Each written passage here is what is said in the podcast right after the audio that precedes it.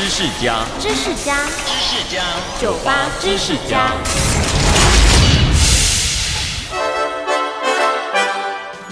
经典电玩游戏《超级玛丽》是跨越不同世代的共同回忆。当中的主角玛丽欧原本只是掌上型电动玩具大金刚的配角，连名字都没有。一直到一九八三年，电玩公司决定将他扶正，担纲游戏的主角。此时就需要取个响亮好记的名字。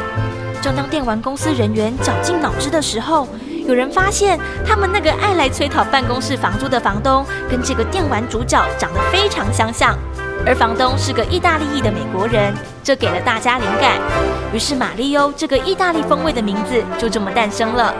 另外一提的是，玛丽欧著名的胡子和戴帽子造型也是有原因的。当年动画技术还没强到能画出跳跃时发丝飘动和脸部精细的表情，干脆加上浓密的胡子跟大鼻子，再戴上个大帽子，这样挡着比较省事。收听酒吧知识家，让你知识多增加。